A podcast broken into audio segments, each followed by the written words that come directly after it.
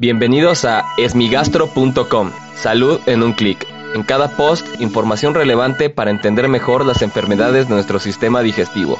Bienvenidos. Hola, ¿qué tal? Soy Norberto Chávez y les doy la bienvenida a esmigastro.com.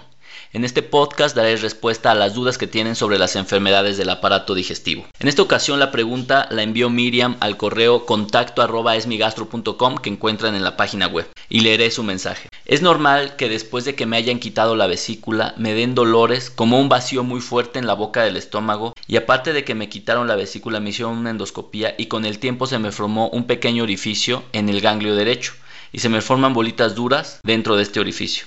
Necesito su ayuda ya que los doctores me dicen que esto es normal y que no es nada grave, pero no estoy conforme con esta explicación. Muchas gracias, Miriam.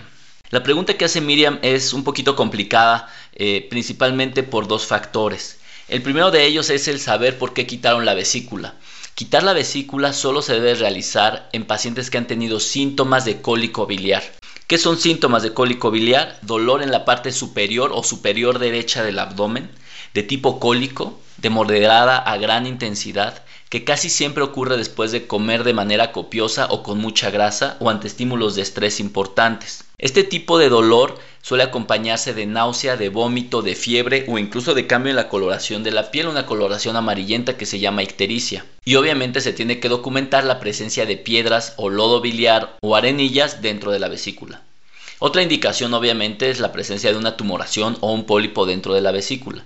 Por lo tanto, si el paciente no ha tenido estos síntomas, pues es probable que al quitar la vesícula los síntomas persistan porque seguramente tiene otra enfermedad.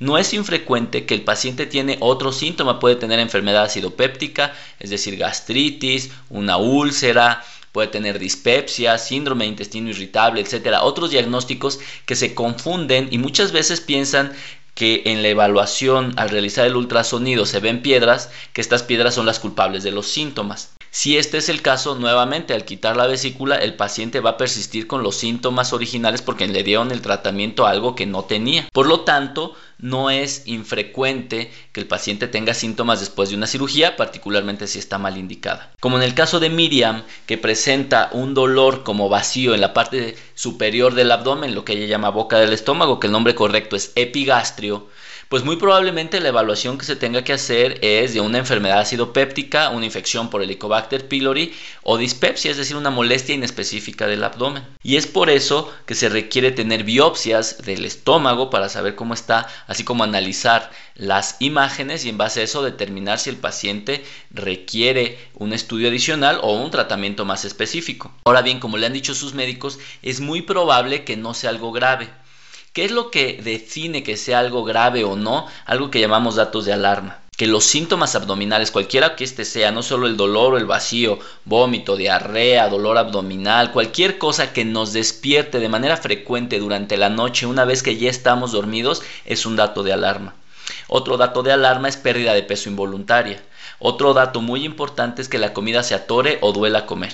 Y uno muy importante es que haya sangre en la materia fecal, que sea negra, como chapopote, como café, o que el diámetro de las evacuaciones sea menor o haya cambiado recientemente la consistencia de nuestras evacuaciones. Si no tenemos ninguno de estos síntomas, probablemente podamos estar tranquilos. Adicionalmente, si nos dan algún tipo de tratamiento y la sintomatología mejora de manera sustancial, probablemente tampoco sea algo grave. Pero es muy importante tener una evaluación médica constante para poder estar seguros de que no hay algo más.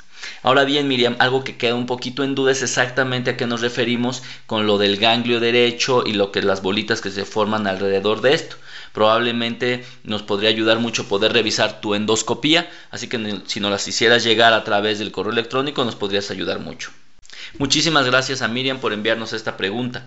Si tienes alguna duda, te invito a que escuche los episodios previos. Y si aún tienes algo que no te haya quedado claro, en el sitio web esmigastro.com encuentras el formulario a través del cual puedes enviarnos tu pregunta como lo hizo Miriam. Y si quieres participar en el podcast y escucharte, solo marca el 55 41 69 11 04 y podrás grabar tu mensaje al cual yo daré respuesta.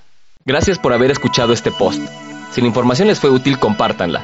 Hagamos que más gente esté informada. Los esperamos en el próximo podcast.